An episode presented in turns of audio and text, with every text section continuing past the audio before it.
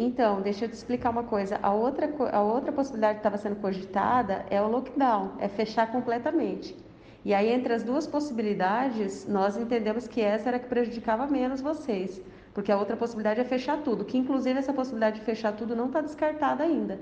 Amanhã nós temos mais duas reuniões, uma às 8 da manhã, uma às 16.